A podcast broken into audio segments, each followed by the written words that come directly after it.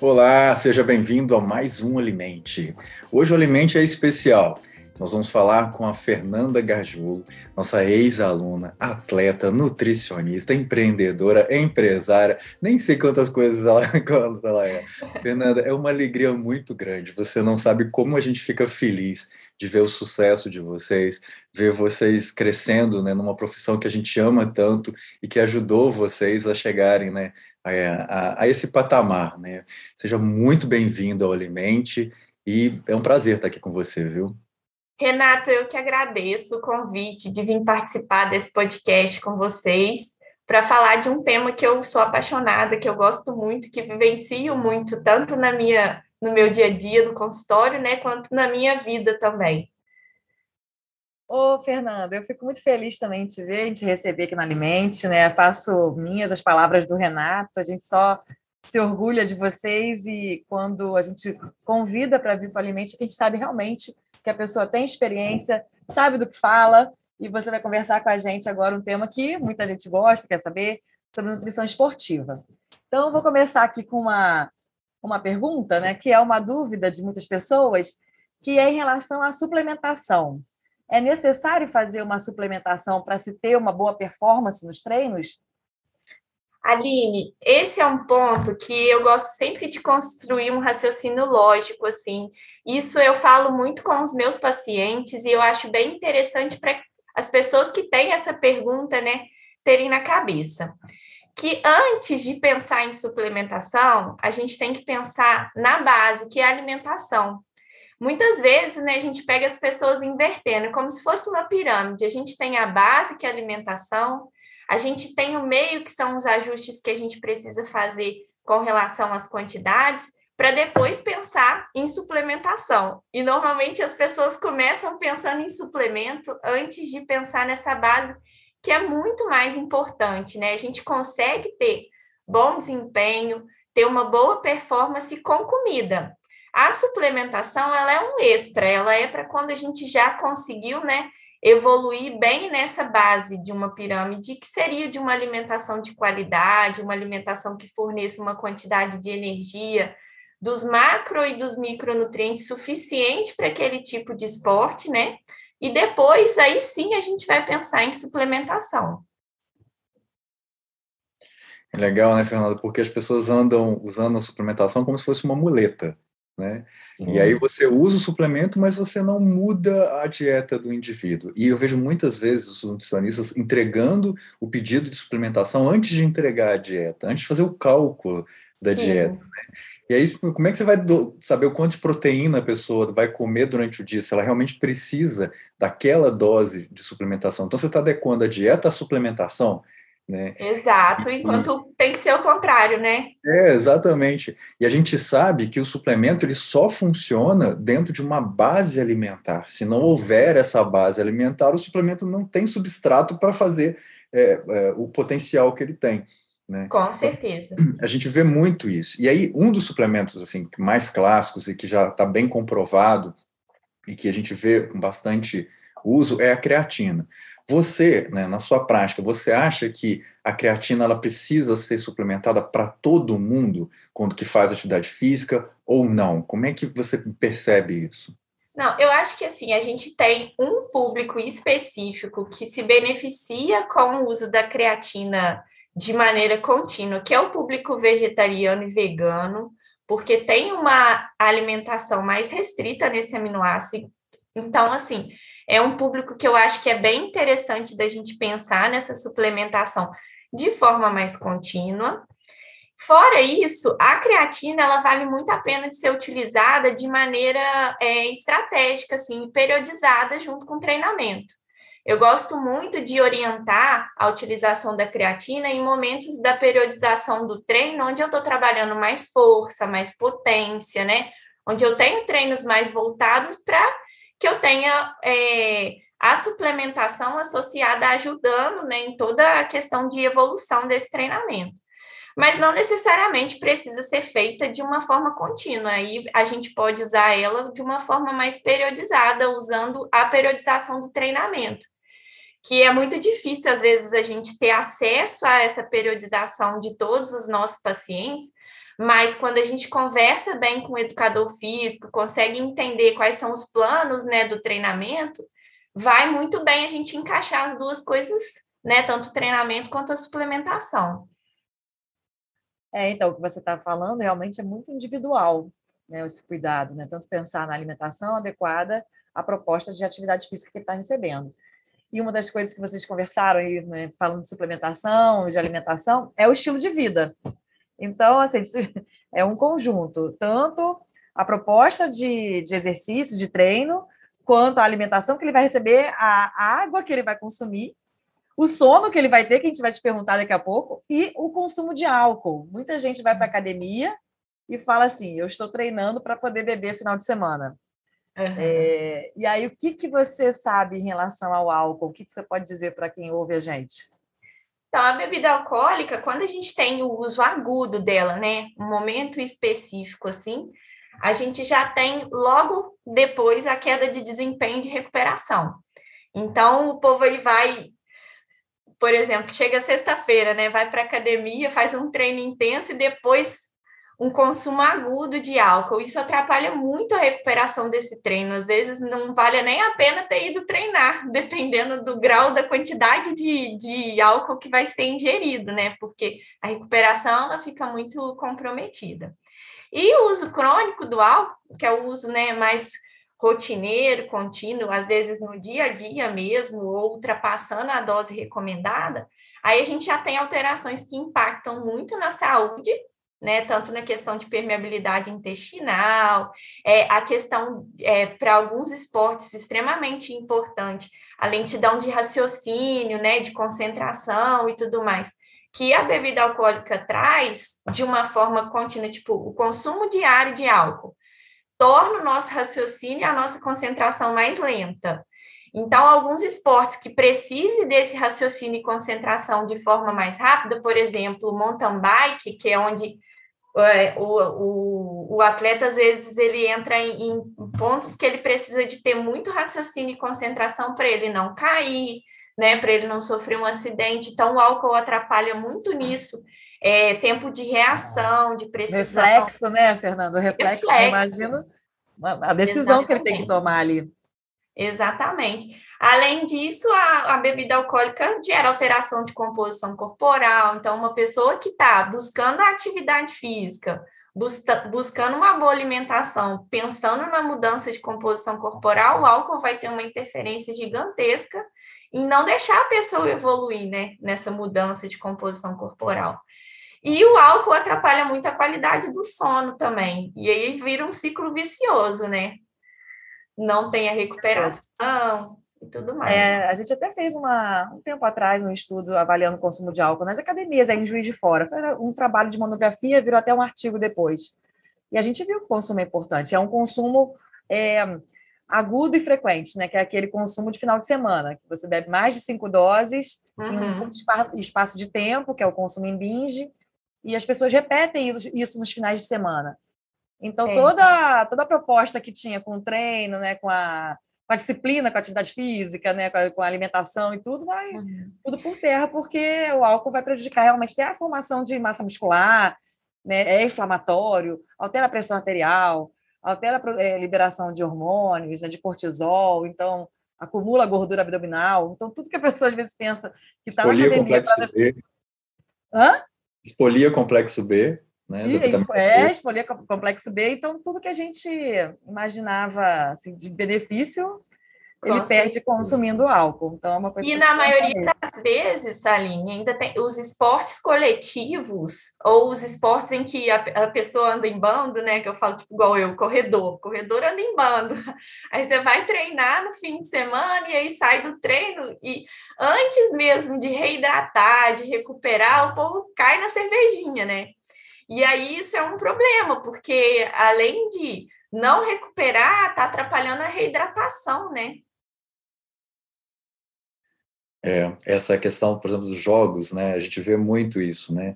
É, ganhou o campeonato, aí sai todo mundo para poder beber pós após campeonato, ganhou uma partida, alguma coisa assim. É, essa socialização do, do, né, do, atleta com o uso de álcool, ela, ela sempre foi clássica, né? E sempre foi muito bem vista e bem tolerada, inclusive. Né? Na, na prática de atividade física, né, no esporte, a gente tem um monte de, de coisas que são bastante interessantes, né? E entre, dela, entre elas, essa, essa quase tara pela proteína, né? As pessoas são taradas por proteína. É uma relação de amor e de, de e de adoração que é quase. É, um é fanatismo, quase, né, Renato? É quase um símbolo sexual a proteína para o atleta, né? É, eu, eu, eu tenho que deixar aqui é, uma, uma parte né, para os nossos ouvintes, é que é muito. Vocês não têm noção como que é legal a gente ver alguém que a gente viu crescer, falar a, a, ou pensar, né, ter as mesmas falas que a gente tinha há 10, 20 anos atrás, né? E eu estou me realizando aqui na, na Fernanda, porque, né, como antes eu falava, e os alunos às vezes olhavam para mim, ah, a gente não acha que é bem assim, e hoje ela concorda com tudo isso, e falei assim, gente, que coisa boa, né?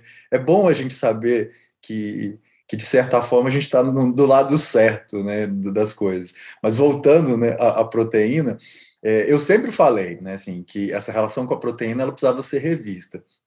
E hoje é, não só é, tendo a suplementação em pó, as pessoas, a indústria ainda coloca a suplementação em barra de proteína, né, de uma forma de facilitar o consumo proteico. O que, que, você acha disso? Como é que você vê isso como nutricionista, como atleta, é, né, como uma pessoa né, que tem, tem uma, uma visão maior sobre a nutrição? Renato, quando a gente vai fazer cálculo de prescrição, a gente vê que é muito fácil atingir a necessidade proteica por meio de comida, né? Mas é claro que essas opções que a gente tem no mercado, as barrinhas proteicas, iogurte proteico, cookie proteico, são coisas que facilitam, às vezes, no meio de um, de um dia corrido, né, ajustar a quantidade proteica da alimentação. Mas o que eu sempre ressalto é que essa não pode ser a nossa prioridade. A prioridade é o consumo de comida. Isso é um SOS, né? É para um dia onde, que não onde não coube a preparação, né? Fazer uma refeição completa e tudo mais. E eu sempre falo com relação a isso, para a gente ter bastante cuidado e discernimento, porque às vezes a gente fica super preocupado no consumo de alimento industrializado, né, em reduzir o consumo de industrializado. E aí vem esses alimentos proteicos como se fossem extremamente saudáveis, e na hora que a gente vai ler a lista de ingredientes, eles são muito industrializados também, inclusive o whey protein. Se a gente for ler a lista de ingredientes, vários whey's que a gente tem no mercado são extremamente industrializados, cheios de aditivo químico. Então, é pesar na balança, né? Faz sentido a gente realmente é, introduzir no nosso dia a dia esses alimentos que são industrializados, enquanto a gente pode fazer isso por meio da alimentação? Acho que não faz tanto sentido. É, é, muito bom você colocar isso, porque durante muitos anos a nutrição foi binária, né, Aline? Era assim, não, é isso e isso. Se relaciona isso com aquilo. E hoje a gente sabe que a nutrição ela, ela é trabalhada em rede. Então, quando você pensa nesse excesso de proteína, você está também pensando nós nutricionistas estamos pensando em bactérias proteolíticas.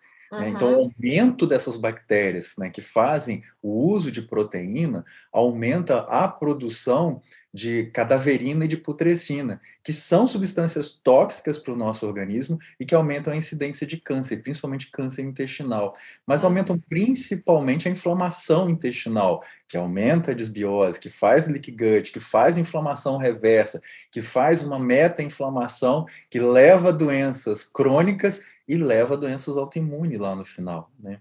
Então eu falo que lá na frente, depois as pessoas suplementarem de forma bem indiscriminada tudo que elas estão suplementando, sem uma orientação de um bom profissional, elas não vão entender por que elas adoeceram tendo uma vida tão saudável. Uhum. São esses pequenos pontos que, que fazem a ligação do que está acontecendo.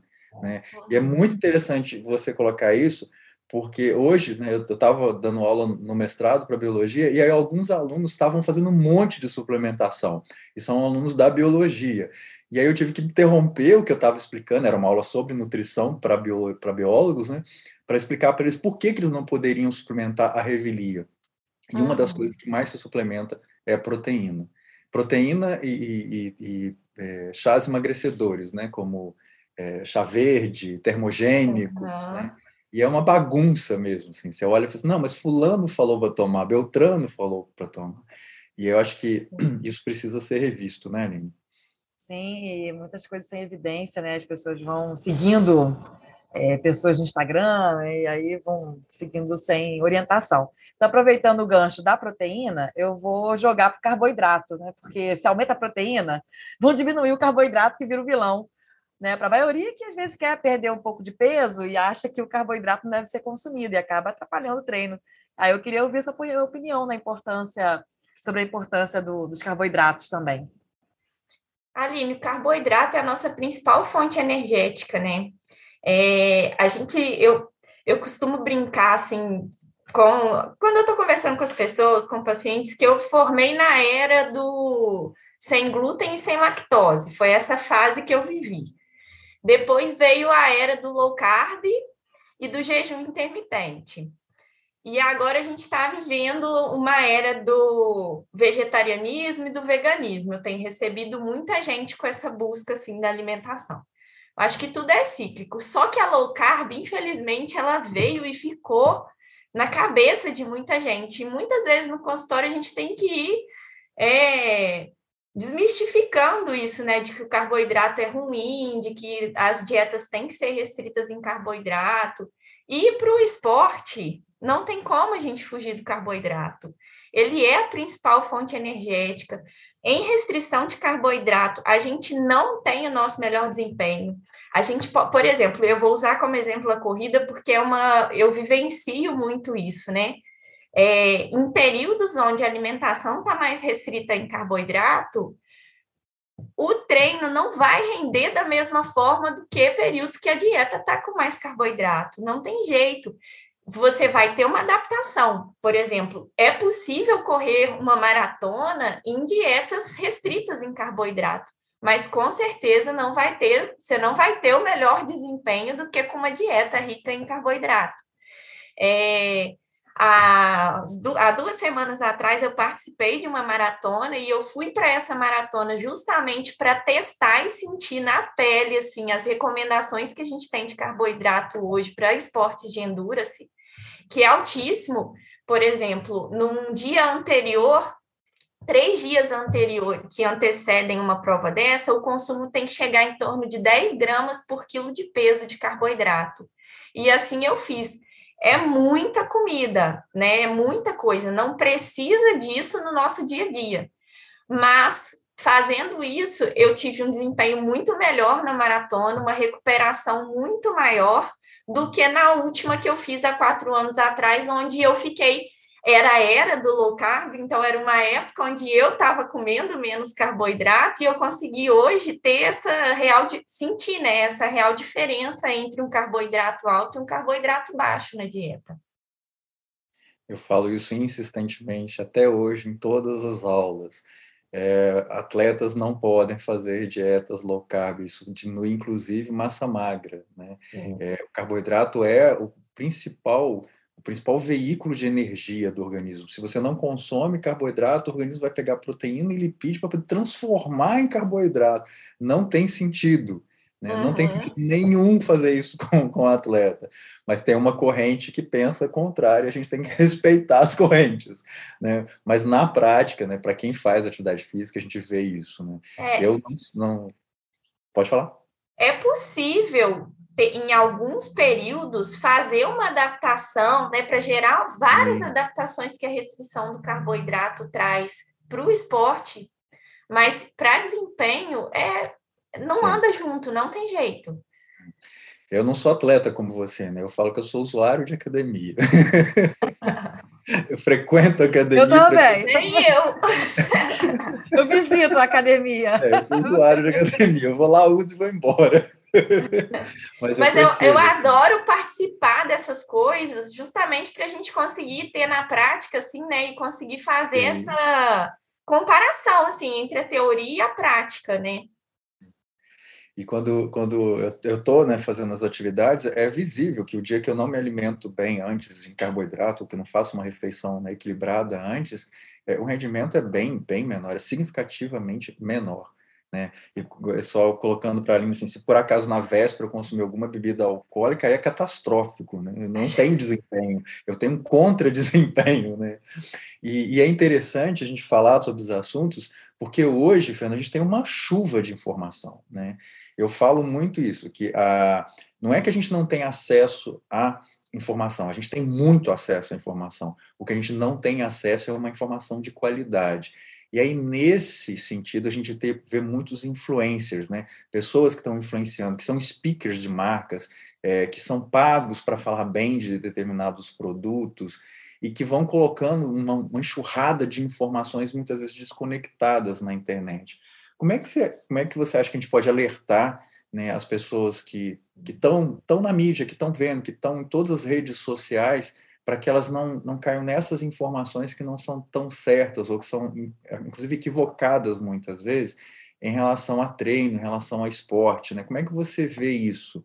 É, é porque tem determinados pontos que vão ser até perigosos, né? Se, se elas seguirem. Você tem alguma uma sugestão, alguma conduta? Eu acho, eu acho isso muito delicado e muito chato, para falar a verdade, porque por muitas vezes a gente tem que, tipo, reforçar é, coisas que são base da, da nutrição, Óbvio, sabe? Né? Por conta desse desserviço de um monte de informação errada e equivocada que a gente tem na, na rede social.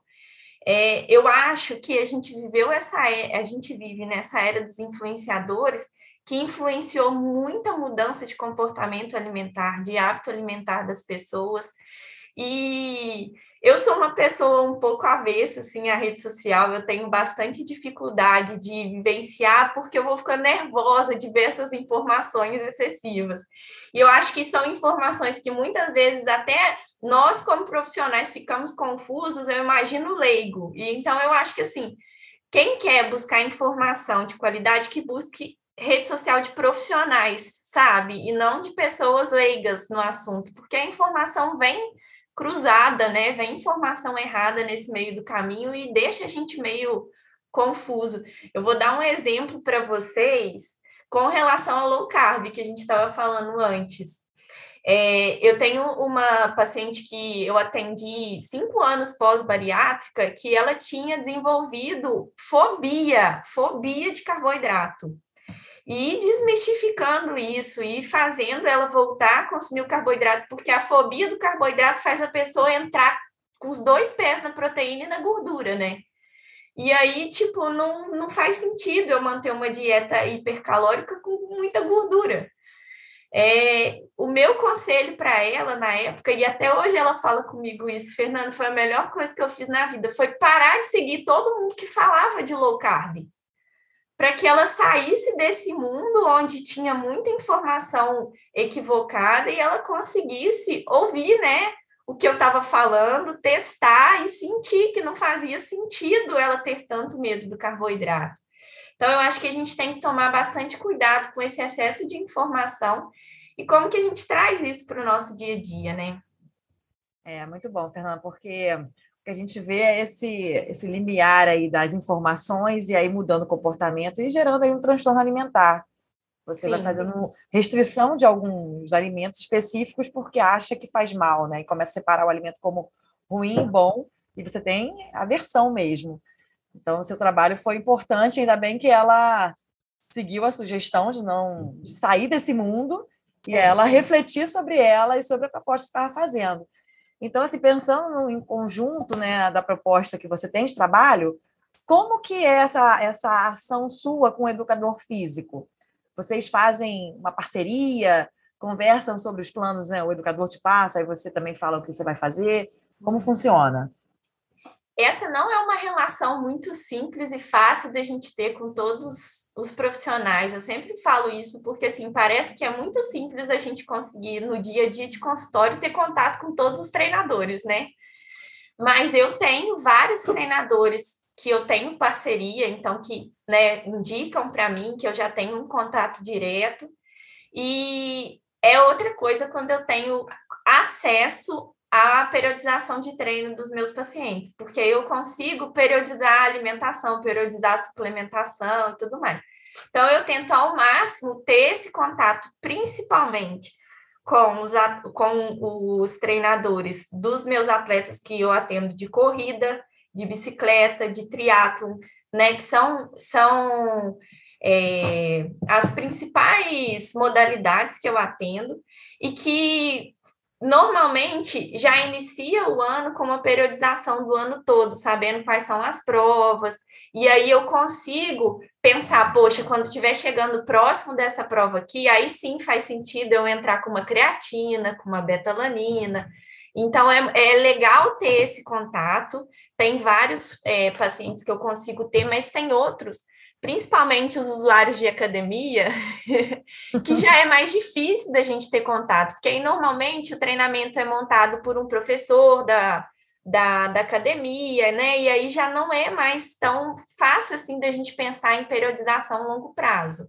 E aí eu costumo, nesses casos, ter mais o contato com o paciente, entender o que ele está fazendo no treinamento e aí, onde é importante a gente também ter uma noção de treinamento para a gente conseguir entender que fase que ele está, o que está priorizando, né, e tudo mais. É, essa questão da, da, da equipe multi, ela sempre vai ser um desafio para a humanidade. Eu falo que o que as pessoas não entendem é que profissionais de áreas diferentes não competem entre si. Não existe a menor possibilidade de um nutricionista competir com o educador físico e vice-versa, porque as ações são completamente diferentes. Né? E dentro desse processo de, né, de, da gente fazer, de tentar ajustar né, o treino, a dieta, tem uma outra coisa que eu percebo também muito que acontece, Fernanda, que é a relação do sono. É, muitas pessoas têm uma, uma certa dificuldade é, de, de dormir é, com relação ao treino. Exemplo, eu treino à noite, eu treino às 9 horas da noite. E isso me tira a insônia. Se eu não treino à noite, eu não durmo. Mas tem pessoas que treinam à noite e ficam muito mais agitadas. Você, você tem na sua prática alguma relação assim também? Porque às vezes eu me sinto um ET, porque todo mundo que eu converso fala que se treinar à noite não dorme. E Renato, eu, eu, se eu treinar à noite, eu ligo na tomada, ninguém me diz. É. Também, fico agitada, tem que treinar de manhã. Eu já tentei de tudo, eu já treinei às seis horas da manhã, meu dia é péssimo. Eu já treinei meio-dia, eu me sinto um fracassado. Seis horas da tarde, eu olho e falo assim, nossa, mas para que, que eu estou fazendo aqui? Dá nove horas da noite, eu vou para academia feliz. Nossa, eu saio da academia eu tomo um banho, tá? deito e só acordo às seis da manhã no dia seguinte. É Cada que, um é tem é um ciclo, né? Cada um rende melhor num horário assim. Eu acho que o seu caso é um caso bem diferente da grande maioria, né? Das pessoas que, que eu converso, que eu já atendi com relação ao sono. Normalmente a atividade física ela deixa as pessoas mais agitadas. É... E esse é um ponto da questão do sono que interessante estar tá dentro desse nosso podcast hoje, porque é uma coisa que eu tenho falado tanto nos últimos tempos dentro do consultório, assim, porque eu acho que a pandemia trouxe muita perda nossa do ciclo do sono. A gente passou a ficar muito na tela, né? E eu acho que isso atrapalhou bastante a nossa qualidade do sono, o estresse todo que a gente viveu. Eu acho que depois disso tudo que a gente viveu, não tem uma pessoa mais que eu pergunte no consultório que se sente ansiosa, estressada, que fala que não. E ainda veio muita gente com consumo de medicamento, né, para ansiedade, depressão, insônia, aumentou demais, assim. É, e o sono é uma coisa que eu tenho falado direto e reto no consultório, assim, sobre a questão de higienizar o sono, de pra, né, fazer a higienização para preparar o corpo para dormir e descansar, porque isso é primordial para tudo que a gente queira na nossa saúde, assim, é dormir, é prioridade. A minha preparação de sono é levantar é, 300 quilos no leg, Fernanda. É.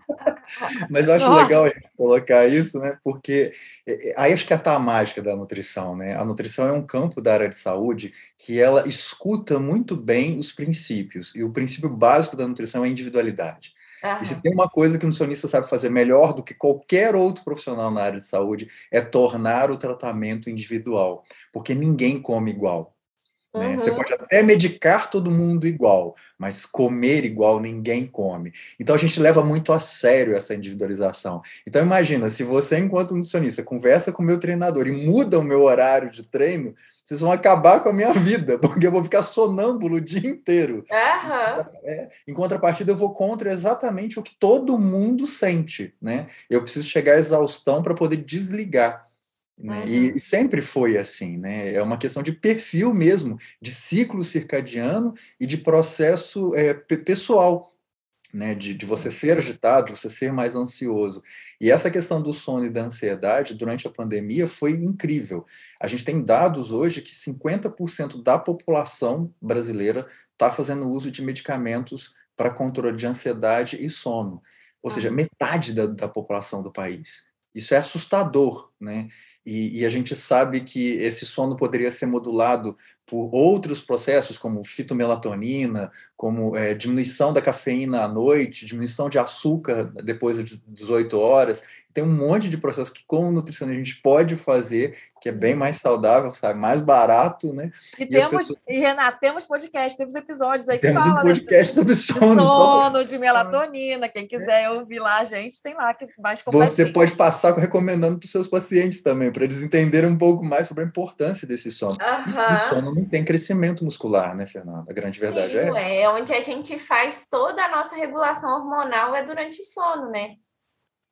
É, então não tem, não tem como nem crescer e nem perder gordura sem dormir bem. Exatamente. Perfeito, perfeito. Perfeito, fechou. Dessa colocação, que para mim, para mim não é também um problema, né? Todo mundo sabe que eu luto na balança para ganhar peso, né? Esses dias que eu treinei, eu perdi 3 quilos. Eu perdi 3 quilos, Nossa, demorei Renata, 3 meses. Eu ganho, eu fico ganhando. Eu perdi em três dias, três quilos. Eu desesperado com isso. Mas ô, é muito... ô, Renato, e é engraçado quando eu viro e mexe faço essa pergunta assim em consulta, sabe? Como que é a rotina noturna na sua casa? Aí a pessoa olha e fala assim: o que, que, você, né? que, que o nutricionista está perguntando isso?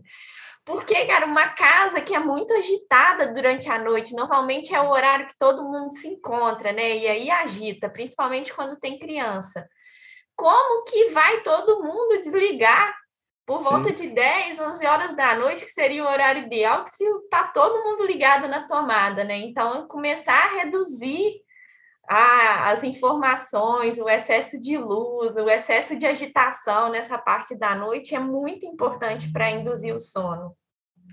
É.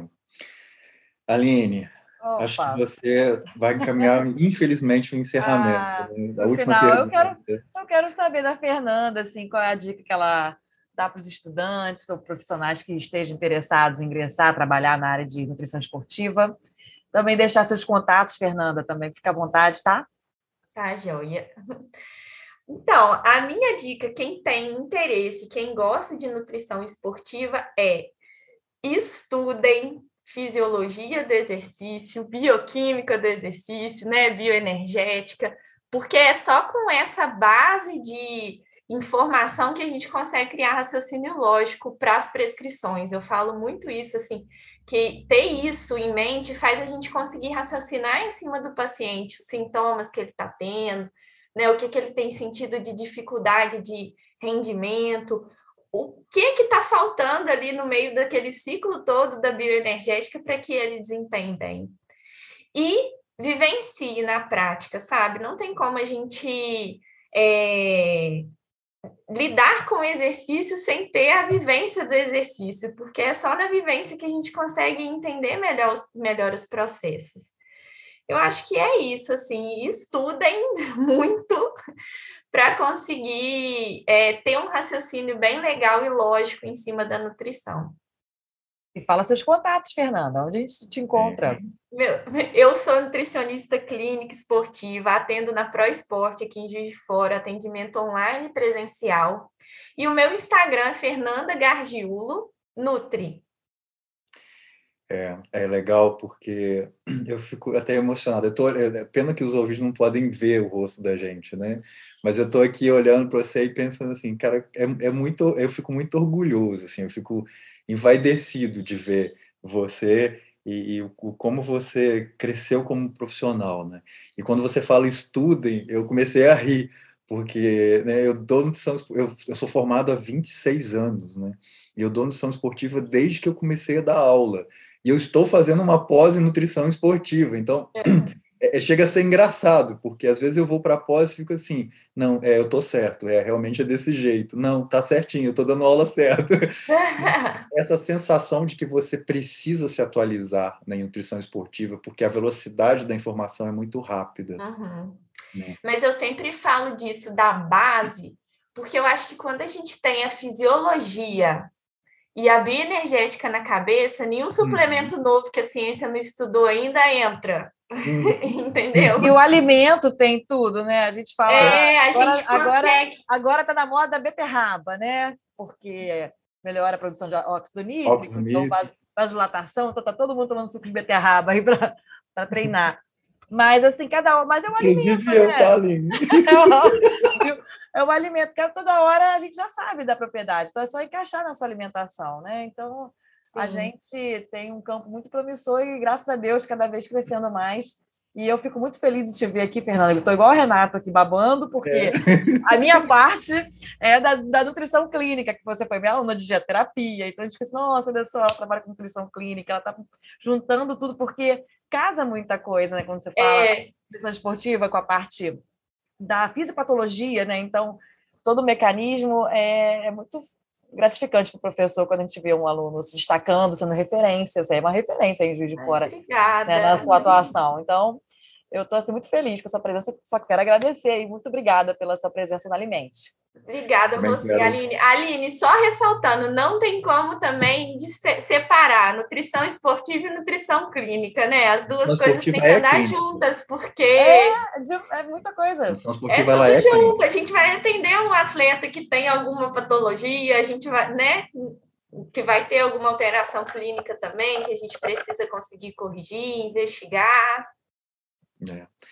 Olha, Fernanda, é... infelizmente a gente acabou, e eu falo infelizmente mesmo, assim, dá para perceber pela, né, pelo tom da minha voz. Foi um bate-papo muito gostoso, sabe? Fluiu muito, muito bem, e foi um prazer te rever, mesmo que virtualmente, né, e ter você aqui no, no, Alimente. O Alimente agradece muito a sua presença, agradeço a participação né, dos nossos bolsistas que estão né, de fundo controlando tudo que a gente está fazendo, nos ajudando, nos apoiando, né, a Poliana, a Ana, o João e o, e o, Ca, o Cauê. E agradecer a Aline por essa parceria incrível né, que, que foi o Alimente, que a gente o tempo todo aprende. Eu falo que as minhas aulas melhoraram infinitamente depois que eu comecei a, a, a estar no, no, podcast, no Alimente, porque a gente traz pessoas que renovam o nosso conhecimento, pessoas que agregam né, a prática clínica, e isso transforma a sala de aula, transforma a forma de você pensar o conhecimento. Então, em nome do Alimente, eu quero te agradecer e falar que as portas estão sempre abertas para quando você quiser conversar com a gente e bater um papo. Eu que agradeço, Renato. Podem me chamar sempre. Tá? Temas da área da nutrição esportiva, eu acho que tem vários que dá para a gente trabalhar, inclusive estou com a na estratégia para corrida na ponta da língua, pode ser um tema aí que a gente pode e... trabalhar. Ótima ideia, hein? E cresceu muito a questão da, né, da corrida. Duas coisas que eu vi crescer muito nos últimos anos, né? Foi o ciclismo, né? As pessoas fazendo atividade com a bicicleta e a corrida.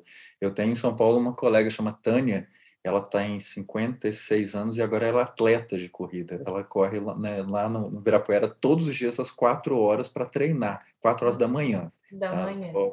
Então, assim, cresceu muito e é uma coisa que as pessoas gostam e precisam ter conhecimento, né? Precisa de orientação nutricional para isso, porque Sim, com Certeza. Com certeza. Eu sou Obrigado. apaixonada por, por, por corrida. Com certeza eu já fui na aula de vocês toda suja pós-corrida, porque eu ia para a faculdade, corria, depois ia para aula. sim, sim.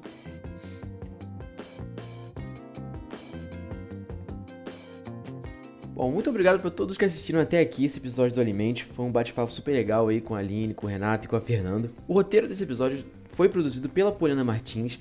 Todas as artes foram feitas pela Ana Fontinelli e a edição foi feita por João Antônio. Nosso projeto também conta com o apoio da Pró-Reitoria da Universidade Federal de Fora e da Pró-Reitoria da Universidade Federal de Fluminense. Não esqueça de nos seguir nas redes sociais, que a gente está sempre postando publicações sobre os episódios daqui do Alimente, tentando sempre trazer o melhor conteúdo para vocês. Então, muito obrigado pela presença de todos nesse episódio e fiquem bem.